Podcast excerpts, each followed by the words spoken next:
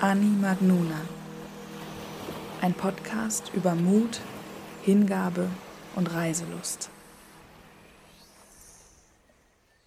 5. März 2013. Du sitzt auf einem Barhocker-ähnlichen Stuhl an einem hohen runden Tisch und schaust hinüber zum Eingang eines großen weißgrauen Gebäudes. Vor dir steht ein halb ausgetrunkenes Glas Saftschorle. Die Eiswürfel sind in der Hitze dieses Tages längst geschmolzen. Außerdem sitzt du bereits eine ganze Weile dort. Du wartest auf Menschen. Menschen, die genau das Gleiche machen möchten wie du. Mit einem kleinen Flugzeug über das Okavango-Delta im Norden Botswanas fliegen. Bereits seit einigen Wochen, ja sogar Monaten hast du dir ausgemalt, wie schön, wie beeindruckend es sein würde, über die kilometerweite Landschaft tausender Flussarme zu fliegen, an denen sich Giraffen, Elefanten, Zebras, Nilpferde, ja vielleicht sogar Löwen tummeln würden. Gestern im Buchungsbüro kam dann der Zusammenprall mit der Realität. Im März sind kaum Touristen in dieser Gegend. Du könntest dir allein einen Zwei- oder Dreisitzer mieten, inklusive Pilot natürlich, der Spaß kostet dann knapp 200 US-Dollar für etwas weniger als eine Stunde. Alternativ könntest du auf andere Leute warten und mit ihnen gemeinsam eine etwas größere Maschine nehmen. Wenn du Glück hast, kostet der Flug dann nur noch ca. 50 US-Dollar. Das macht schon einen ganz schön großen Unterschied. Gestern gab es eine Gruppe, die geflogen ist. Die einzige in dieser Woche. Aber man weiß ja nie. Du bist also heute besonders früh aufgestanden, vom Hostel zum Sportflughafen in Mauen gelaufen und beobachtest nun von diesem Café heraus den Eingangsbereich des Flughafengebäudes.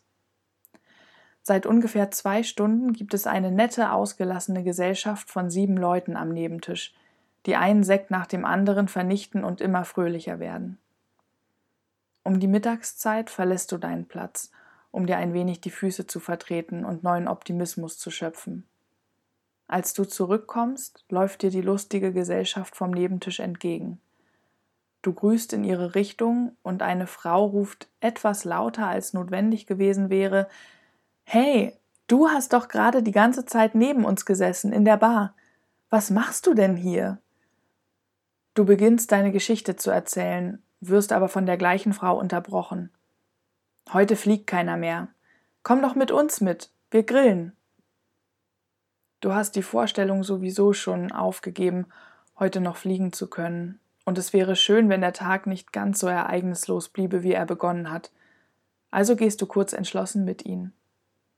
Du findest heraus, dass sie alle am Flughafen arbeiten. Drei von ihnen sind sogar Piloten und fliegen genau den Flug, auf den du so scharf bist. Deine Hoffnung, durch sie an ein günstigeres Ticket ranzukommen, kann man dir scheinbar direkt an den Augen ablesen und wird sofort im Keim erstickt, als sie erzählen, dass sie nur angestellt sind, keine eigenen Flugzeuge haben und die Buchung nicht beeinflussen können. Schade. Aber darum geht es hier ja gerade nicht. Du freust dich einfach so über ihre Gesellschaft. Ihr begrüßt euch, tauscht Namen aus. Sieben neue und zum Teil sehr ungewöhnliche Namen auf einmal. Du weißt schon jetzt, dass du sie dir nicht merken wirst. Einer überschreibt in deinem Kopf direkt den anderen. Viel wichtiger, als euch bei euren Namen nennen zu können, ist doch in eine ehrliche, offene Verbindung zu treten, oder? Zumindest versuchst du, dich mit diesen Gedanken zu entspannen. Eine halbe Stunde später sitzt du im Fluss. Der Tamalakane, der Fluss, der neben dem Okavango durch Mauen fließt, ist an dieser Stelle relativ breit und hat in der Mitte eine Sandbank. Da seid ihr hinübergewartet und geschwommen, mit einem kühlen Bier in der Hand. Das Wasser reicht dir hier bis zum Bauchnabel deines sitzenden Körpers. Um dich herum drei Frauen aus der Gruppe, die sich laut und fröhlich unterhalten, mal auf Englisch, mal auf Setswana. Du kannst dir so ungefähr einen Reim auf das Gesagte machen. Am Ufer stehen die anderen, haben einen kleinen Grill aufgestellt, aus dem heraus es schon kräftig qualmt dahinter einige blassgrüne Sträucher und karge, knorrige Bäume auf trockenem, sandigem Boden. Gerade möchtest du dich zu den Frauen drehen, um dich am Gespräch zu beteiligen, da ertönt ein lautes Donnern über euch. Erst jetzt fallen dir die tief hängenden dunklen Wolken auf, die sich zügig in eure Richtung bewegen. Ein Blitz zuckt über den Himmel. Als es erneut dröhnend donnert, seht ihr ein, dass es wohl an der Zeit ist, sich aus dem Wasser zurückzuziehen. Du warst mit deinen Klamotten im Wasser, weil du ja nicht damit gerechnet hattest, heute noch baden zu gehen. Liebenswürdigerweise bekommst du ein Handtuch gereicht, in das du dich einwickeln kannst. Der Grill wird gelöscht und ihr steigt in die Autos. Du bist voll Hoffnung, dass die, die fahren, vorhin nicht ganz so viel Sekt getrunken haben. Ihr fahrt zu Jay nach Hause. Wenigstens diesen einen einsilbigen Namen konntest du dir merken. Du hast diesen Menschen sofort in dein Herz geschlossen. Jay ist sehr groß, sehr dick, sehr lustig, sehr lebendig und vor allem absolut liebenswert. Es gibt keinen Moment, an dem sein großes dunkelhäutiges Gesicht nicht von seinem breiten, strahlenden Lächeln überzogen ist. Während die gleiche Bande wie eben am Fluss nun hier auf der Terrasse den Grill anschmeißt und riesige Berge Fleisch vorbereitet, wird dir ein Cocktail in die Hand gedrückt. Du merkst, wie mehr und mehr deine Frustration über den nicht stattgefundenen Flug und deine Unsicherheit, in einer neuen Gruppe fremder Menschen zu sein, von dir abfällt und durch Fröhlichkeit und Neugierde ersetzt werden. Jane nimmt dich mit und zeigt dir das Haus. Wie die meisten Bauten in diesem kleinen Ort ist es einstöckig. Die Wände sind dünn, an jeder Decke hängt mindestens ein Ventilator. Es gibt erstaunlich viele recht großzügige Räume.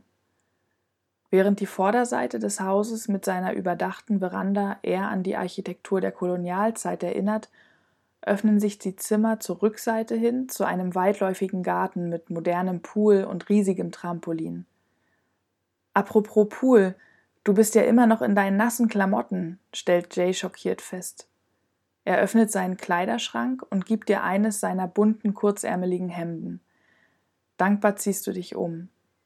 Es passt dir perfekt, dein neues, lachsfarbenes Sommerkleid. Die anderen rufen euch. Das Fleisch ist fertig gegrillt. Du schaust in dein leeres Cocktailglas. Ja, Essen hört sich fantastisch an.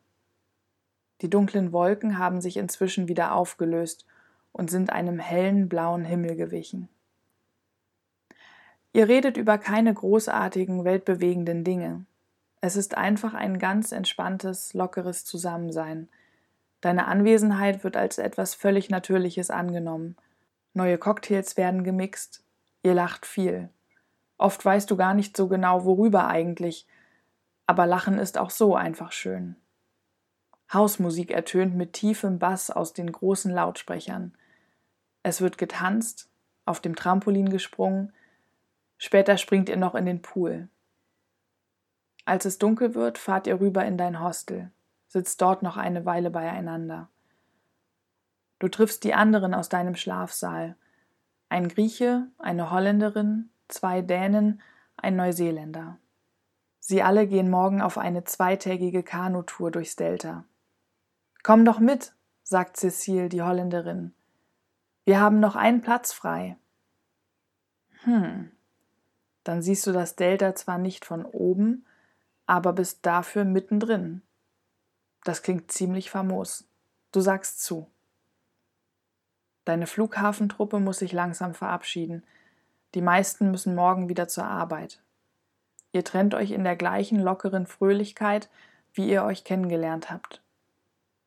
Jay ist laut schnarchend auf dem Sofa des Hostels eingeschlafen. Du musst grinsen, wie du ihn da in solch einer tiefen Entspannung mit all dem Trubel der Gäste um ihn herum träumen siehst. Gern möchtest du dich von ihm verabschieden. Du gehst nah an ihn heran, flüsterst Jay, Jay, wach auf. Nichts geschieht. Du rüttelst an seiner linken Schulter. Nach wie vor hebt und senkt sich sein großer Bauch im Rhythmus seines Schnarchens. Du sprichst nun lauter. Jay! Schüttelst dabei inzwischen beide Schultern. Er verzieht keine Miene. Du fängst an, auf seinem Bauch zu trommeln, lehnst dich mit voller Kraft gegen seinen Körper und schließlich, mehr fällt dir einfach nicht ein, setzt du dich auf seinen großen runden Bauch. Mit deinem ganzen Gewicht. Deine Beine baumeln in der Luft. In völlig entspannter Gleichmütigkeit wirst du mit seinem Atem fahrstuhlartig hinauf und herunter gehoben. Nie hättest du so etwas für möglich gehalten. Du bist so überrascht, dass du nur noch lachen kannst. Okay, du hast alles versucht. Du musst gehen. Schließlich musst du für morgen packen. Drei Tage später stehst du wieder vor dem Eingang des großen grau-weißen Flughafengebäudes. Diesmal wartest du nicht, sondern gehst direkt hinein. Du hast längst die Hoffnung aufgegeben, andere Menschen zu finden, mit denen du dir ein Flugzeug teilen könntest. In der Touristenhochsaison wirst du nicht mehr hier sein. Du hast lange überlegt und viel gerechnet und bist zu dem Schluss gekommen, dass du das Geld für den Flug noch ganz knapp zusammenbekommst. Du wirst dich später nicht daran erinnern, wenn du mit 200 gesparten US-Dollar aus dem Urlaub zurückgekommen bist. Du wirst dich aber an das Erlebnis erinnern, das dir diese 200 US-Dollar geben können, wenn du sie jetzt ausgibst. Die Entscheidung ist also gefallen. Zielsicher steuerst du auf das Büro der Fluggesellschaft zu. Hinterm Tresen sitzt eine junge Botswanerin. Sie scheint die ganze Buchungsprozedur noch nicht allzu oft gemacht zu haben. Das kleinste und demnach für dich günstigste Flugzeug, das du buchen kannst, ist ein Dreisitzer. Da ist also Platz für den Piloten, für dich und theoretisch für eine dritte Person. Bist du schon mal übers Delta geflogen? fragst du unvermittelt die junge Frau vor dir. Sie schüttelt mit dem Kopf. Sie arbeitet noch nicht allzu lange hier, erklärt sie dir, und sie ist schließlich nur da, um die Tickets zu verkaufen. Das wäre doch aber schade, wenn sie jahrelang Tickets für etwas verkaufen würde, was sie selbst noch nie erlebt hat, denkst du dir, und fragst, ob sie mitkommen will. Ein Platz ist ja sowieso frei. Sie ist von der Frage kurz etwas überfordert. Du schaust zu ihrer Chefin hinüber, die im gleichen Raum zwei Plätze weiter rechts sitzt. Sie zuckt mit den Schultern. Es ist eh kaum was zu tun. Wenn sie möchte, kann ihre junge Mitarbeiterin sich freinehmen und mitfliegen. Die Frau dir gegenüber ist immer noch verdattert und scheint außerdem ein bisschen Angst zu haben. Komm, das wird bestimmt mega schön, versuchst du ihr Mut zuzureden. Klar denkst du, dass es mega schön wird, sonst würdest du ja nicht dein letztes Geld dafür ausgeben. Sie schaut dich an, nickt, langsam fängt sie an zu lächeln und stimmt zu. Du freust dich total. Du hast einfach Lust, diese Erfahrung mit noch jemandem zu teilen, der das zum allerersten Mal erlebt. Der Pilot hat das Flussdelta ja schon hundertmal gesehen. Mit ihr kannst du die Aufregung, die Freude, sogar die Angst teilen. Für die nächste Stunde seid ihr Verbündete. Das Flugzeug ist wirklich klein. Natürlich wusstest du, dass es klein sein würde. Das definiert ja schon die Anzahl der Insassen. Dennoch ist es in echt noch winziger, als du es dir vorgestellt hast. Du sitzt nah am Piloten. Das Flugfeld rauscht an euch vorbei, er drückt den Hebel und hoch geht's.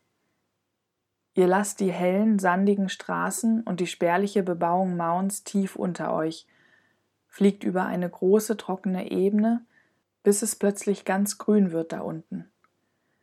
In dem dichten Bewuchs von niedrigen Büschen und hohen Gräsern, die am Wasser um den besten Platz wetteifern, sind die feinen Flussarme des Okavango kaum zu erkennen. Nur die breiten Arme sind im reflektierenden Sonnenlicht gut erkennbar. Gespannt hältst du Ausschau nach Tieren. Es ist gar nicht so leicht, fokussiert den Boden zu betrachten. Die Maschine wackelt enorm. Dir war nicht bewusst, wie unsicher so ein kleines Flugzeug in der Luft liegt. Außerdem möchte dich der Pilot vermutlich von abwechslungsreichen Flugmanövern begeistern. Runter, hoch, scharf nach rechts und hier noch eine extra Kreisbewegung. Dir wird ganz schwindlig und ein bisschen schlecht. Dabei hat der Flug doch gerade erst angefangen. Du wirfst deiner Flugkumpanin einen Blick zu. Auch sie hat sich dieses Vorhaben offensichtlicherweise nicht ganz so wackelig vorgestellt. Doch dann, Deine Augen finden sich inzwischen ein bisschen besser in dem grün beige blau gemusterten Untergrund zurecht, erspähst du sie endlich, die Tiere, nach denen du so sehnsüchtig Ausschau gehalten hast. Das dort kannst du nicht so genau einordnen. Ein Büffel oder doch ein Nilpferd? Aber da hinten ganz eindeutig eine Giraffenfamilie. Sie sind schnell unterwegs, kurz galoppieren sie sogar. Fantastisch. Später sind da auch Zebras und Elefanten, immer wieder Elefanten, in Familien, im Clan. Ganz junge sind auch dabei. In harmonischem Gleichklang ziehen sie würdevoll über die endlose, von Wasseradern durchzogene Ebene. Es macht dich sehr glücklich, hier einmal das ganz stereotypische Disney-Afrika betrachten zu können. Fleißig filmst und fotografierst du. An die schnellen, hektischen Bewegungen des Flugzeuges gewöhnst du dich nicht. Dir ist die ganze Zeit ein bisschen schlecht, und so bist du tatsächlich auch etwas froh, als ihr umkehrt und bald wieder festen Boden unter den Füßen spürt. Du bist sehr zufrieden mit deiner Entscheidung, mit dieser unverhofft vielseitigen Zeit in Mauen, mit dem Gesehenen, Erlebten.